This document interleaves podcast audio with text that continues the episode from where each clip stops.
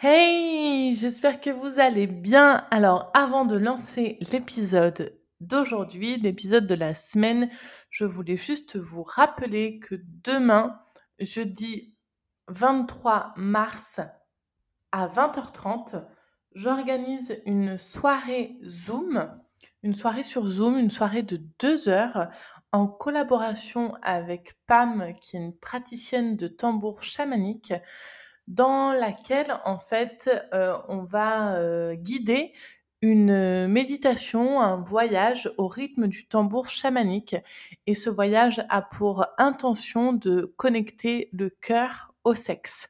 Donc bien sûr, quand on dit cœur, on ne parle pas de l'amour romantique entre deux personnes ou entre plus de personnes d'ailleurs, mais on parle de l'amour en général, de l'amour avec un grand A, de l'amour propre, de l'amour de soi, de l'amour de la vie, de l'amour pour les autres, et surtout cette connexion cœur-sexe, elle est vraiment importante quand on a envie de vivre une sexualité un peu plus énergétique, un peu plus tantrique, euh, un peu plus spirituelle dans le fond. Parce que, en fait, très clairement, le cœur, c'est le passage obligatoire quand on a envie d'apprendre et de commencer à pratiquer la sublimation de l'énergie sexuelle dont je parle si souvent dans ce podcast. Voilà. Donc, ça va vraiment être une soirée inédite. Et euh, en première partie de soirée, on va faire un cercle de parole où chaque personne, en tout cas les personnes qui ont envie, qui, en ressentent le besoin, l'envie, pourront s'exprimer sur leur sexualité et partager euh, des choses, des anecdotes, euh, des, des, problématiques, des blocages ou juste des histoires pour pouvoir euh, eh ben, tout simplement partager ensemble, écouter d'autres témoignages aussi et avoir bien mon avis de sexothérapeute, mes conseils en direct lors de cette soirée. Et euh, voilà, ça va durer à peu près 50 minutes le cercle de parole et ensuite il y a une heure de voyage euh, au rythme du tambour chamanique avec euh, une respiration guidée, avec plusieurs étapes dans le voyage. Vraiment, ça va être inédit et ça va vraiment être génial. Donc, si vous avez envie de vous inscrire, c'est maintenant, c'est maintenant parce que bah, c'est déjà demain. Et, euh, et, voilà. Et puis euh, pour ceux qui écoutent ce podcast plus tard euh, et que le jour est déjà passé, eh bien ne vous inquiétez pas. Peut-être, je dis bien peut-être qu'on refera une soirée prochainement. Je ne sais pas quand exactement, mais il est possible qu'on en refasse une. En tout cas, si vous écoutez ce message à temps et que ça résonne à l'intérieur de vous et que ça vous tente de tenter l'expérience, vous avez le lien dans la description du podcast où vous avez le récapitulatif de toutes les infos, de ce qu'on va vivre pendant la soirée, des cadeaux bonus que vous allez euh, emporter avec vous aussi, et euh, le lien pour vous inscrire. Voilà, c'est juste ici. Et je vous laisse avec l'épisode du jour.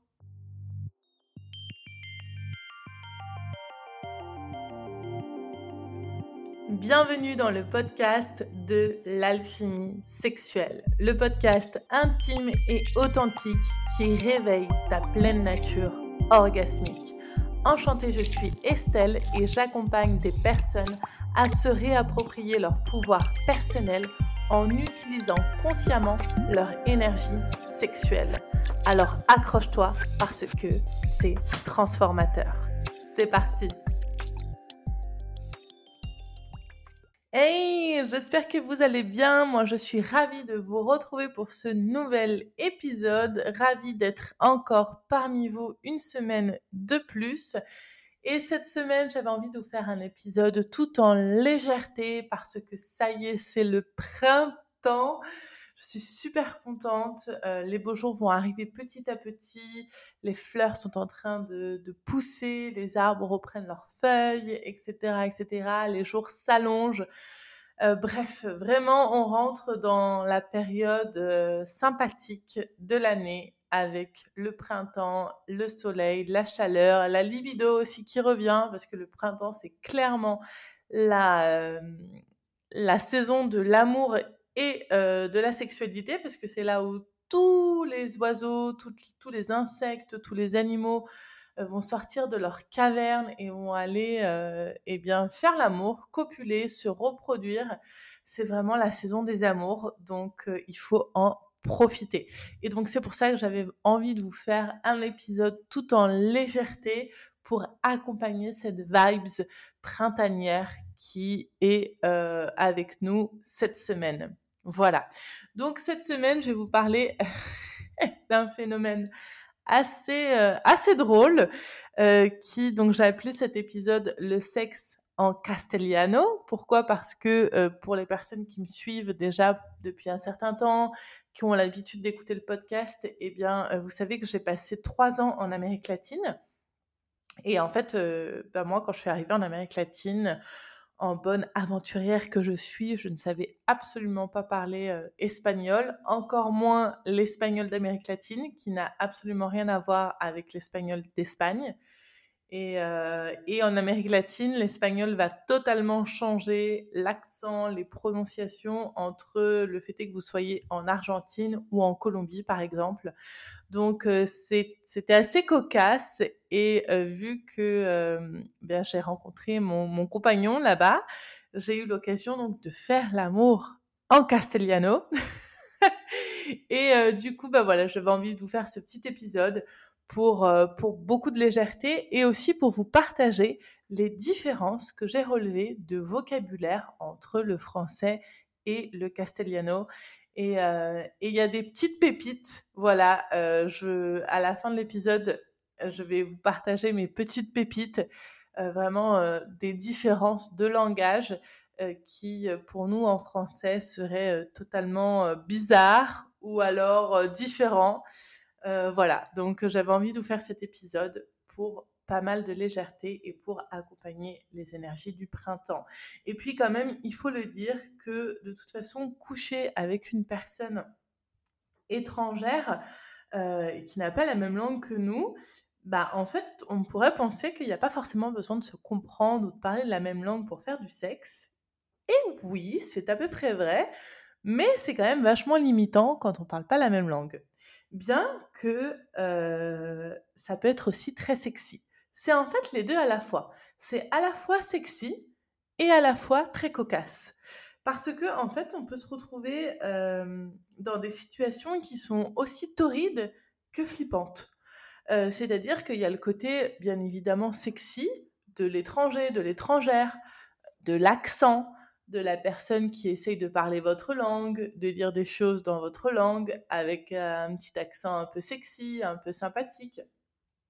Et ça peut être carrément hot, carrément excitant. Mais à l'inverse, on peut aussi se retrouver avec le vocabulaire euh, clairement d'un enfant de 8 ans. Et dans cette situation-là, on n'a pas forcément envie de ressembler à un enfant de 8 ans.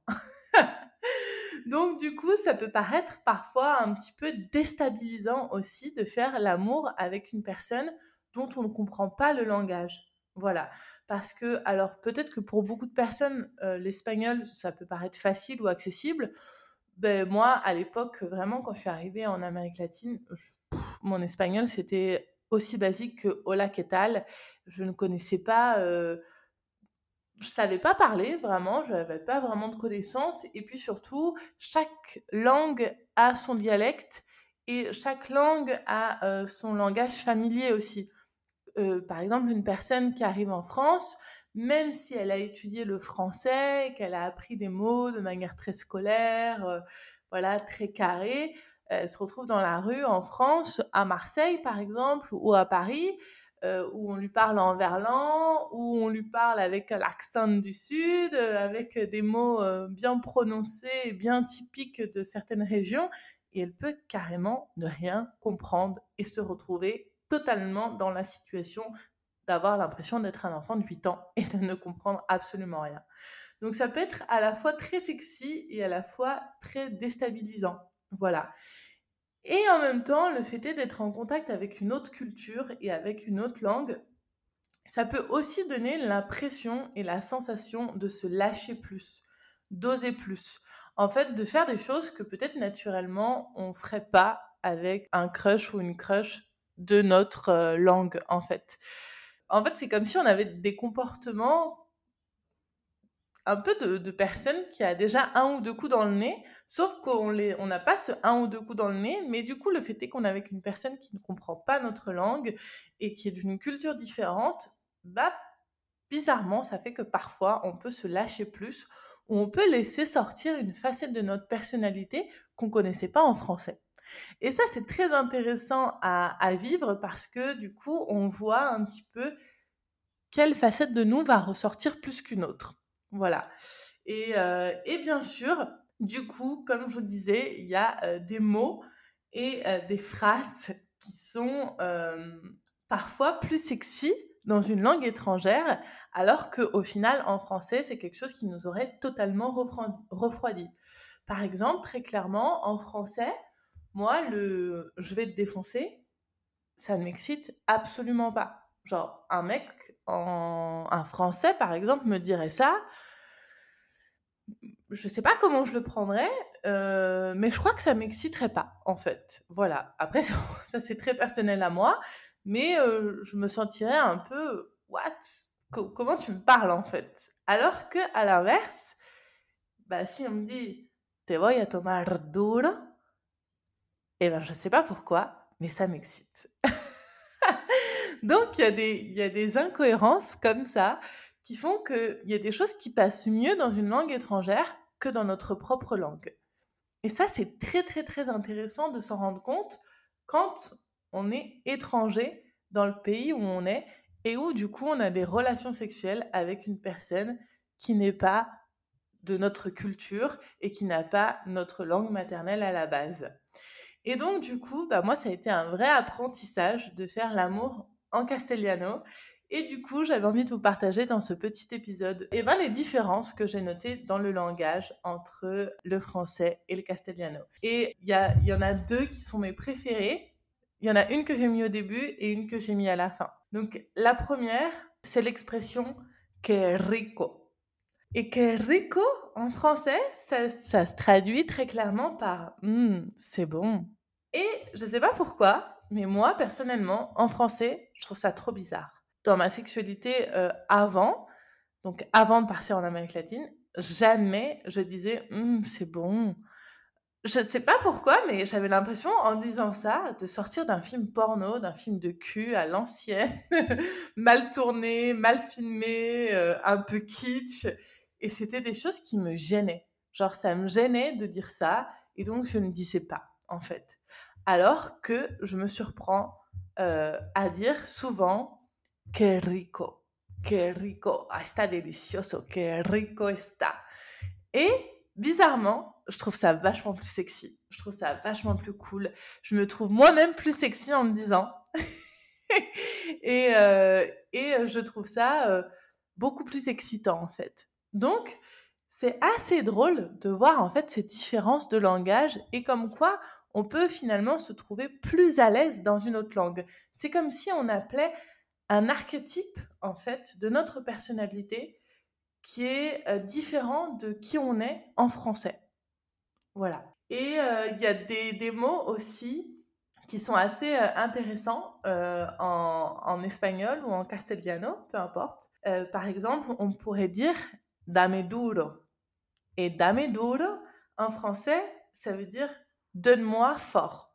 Donc déjà, littéralement, la traduction n'existe pas. Donc ça, c'est une traduction qui n'existe pas et bon, on dirait jamais ça en français, alors que en castellano, c'est clairement quelque chose qui peut être dit dans la sexualité et pendant l'acte sexuel, dire dame duro. Et c'est pareil, c'est un truc qu'en français, j'aurais plus de difficultés à dire, alors que en espagnol, ça passe crème. Voilà. Pareil pour te la voy a meter. Te la voy a meter, ça veut dire très clairement je vais te la mettre. Et je ne sais pas pourquoi, mais quand j'entends ça en français, je vais te la mettre, j'ai l'impression que on me veut du mal. Genre, je vais te la mettre bien profonde. Très clairement, pour moi, ça veut dire je vais me moquer de toi. C'est une arnaque en fait. Genre, limite, ça pourrait être sorti du contexte sexuel et ça pourrait être euh, très clairement quelqu'un qui a envie de t'arnaquer, donc euh, de te voler quelque chose, ou quelqu'un qui te veut du mal. Très clairement, pour moi, en français, ça sonne je te veux du mal.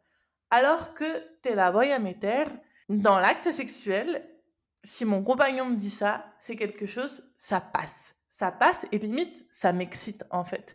Donc, c'est très intéressant de voir justement la différence de ce qu'on ressent dans une langue ou dans une autre. Et c'est très très très intéressant de voir ça parce que au final, on se rend compte que culturellement, il y a quand même des phrases, des mots qui sont assises et qui ont déjà une connotation positive ou négative à l'intérieur de nous, alors qu'au final, quand on les, on les écoute et on les entend dans une autre langue, ça a une toute autre signification. Par exemple, et ça c'est, je pense, les, les phrases les plus bizarres qui existent, en tout cas à mon sens, en, en castellano, et qui pour nous en français paraîtraient mais tellement étrange, tellement pas normal, tellement pervers limite que ça ne passerait pas du tout, alors que en Colombie, c'est tout à fait normal. C'est le fameux "eh mamacita". Qu'est-ce que ça veut dire mamacita? C'est la maman, c'est maman en fait. Et quand on dit par exemple, du coup, un mec peut dire à une meuf "eh mamacita" et une meuf peut dire à un mec "eh papi". Et ça, c'est des choses, par exemple, dans le reggaeton qui s'entend énormément énormément. On entend beaucoup le reggaeton, c'est quand même une musique qui est très sexuelle, qui fait énormément référence à la sexualité. Et on entend beaucoup, là j'ai en tête par exemple une chanson de Bad Bunny et la Rosalia, et qui dit Eh papi, eh mami, et, et qui parle en fait d'une nuit euh, sexuelle torride qu'ils ont eue, et ils se parlent comme ça, eh mami, eh papi, mamacita, papacito. Et c'est très sexy pour eux. C'est caliente, c'est sexy, c'est hot, c'est torride, c'est tout ce que vous voulez. Sauf que transcrit dans le français, juste pas du tout. juste jamais de la vie en français on dirait à notre mec papa. Ou jamais on dirait à notre meuf maman. Genre, c'est, c'est l'antipode du, du sexuel, en fait. C'est, c'est à l'opposé du sexy, en fait. Et, euh, et, ça, je trouvais que c'était vraiment euh, très intéressant parce que limite en français, c'est bizarre en fait parce que quand même ta meuf, ben, c'est pas ta mère quoi, ou ton mec, c'est pas ton père. Et ça, c'est vraiment très intéressant de se rendre compte de culturellement comment fonctionnent bah, les, les, les, autres pays, parce que du coup, on se rend compte qu'en fait, on peut avoir des, des comportements ou des caractéristiques en fait totalement différents dans une autre langue. Voilà. Et le dernier que j'ai envie de vous partager, qui pour moi est vraiment la cerise sur le gâteau, qui est vraiment euh, le mot qui moi me fait fondre d'émotion et que je trouve vraiment mais trop sexy et trop beau, que je trouve ça magnifique de dire ça de cette façon-là, c'est le fameux vamos a compartir. Vamos a compartir. Et en fait, en français, littéralement, ça veut dire on va partager. Et en français, tu dirais à quelqu'un, viens, on va partager, la personne, elle va pas comprendre parce que c'est pas quelque chose qui est ancré dans nos mœurs. On dirait plus à notre compagnon ou à notre compagne, j'ai envie de toi, tu m'excites, viens, on va faire l'amour, j'ai envie de te prendre, viens, on baise, ou voilà, ce, ce genre de vocabulaire mais on dirait pas viens on va partager. Et d'ailleurs pour vous dire toute la vérité, cet épisode il est sorti de cette phrase où je me suis dit il faut vraiment que je parle de ça parce que je trouve ça mais tellement beau le fameux vamos a compartir, on va partager parce qu'en réalité c'est ça l'acte sexuel, c'est un partage, c'est un partage de fluide, c'est un partage d'énergie, c'est un partage de sensations, c'est un partage de plaisir, c'est un partage de jouissance, c'est un partage d'émotion, c'est un partage d'amour. Même si c'est avec un coup d'un soir, c'est un partage de tout ce que vous voulez, c'est un partage. Même parfois d'émotions négatives, même parfois de merde, parce qu'on partage autant le bon que le mauvais dans ces moments-là, hein, parce que bah parce qu'on est dans son authenticité et dans toute sa vulnérabilité aussi. Donc, je trouvais que c'était vraiment euh, hyper intéressant de regarder un petit peu comment ça se passe à l'étranger. Donc, je peux pas vous parler de euh, comment ça se passe dans d'autres pays parce que j'ai jamais fait l'amour en allemand, j'ai jamais fait l'amour en anglais, euh, mais en espagnol oui. Donc, je peux vous en parler. Et si jamais d'ailleurs vous vous avez eu des expériences avec des personnes à l'international, Venez partager avec moi vos anecdotes sur Instagram. C'est toujours un plaisir pour moi de vous écouter et, euh, et de recevoir vos témoignages. Et, euh, et, ça peut être très rigolo de, euh, bah de justement de partager et de voir les différences qu'il y a culturellement entre chaque pays.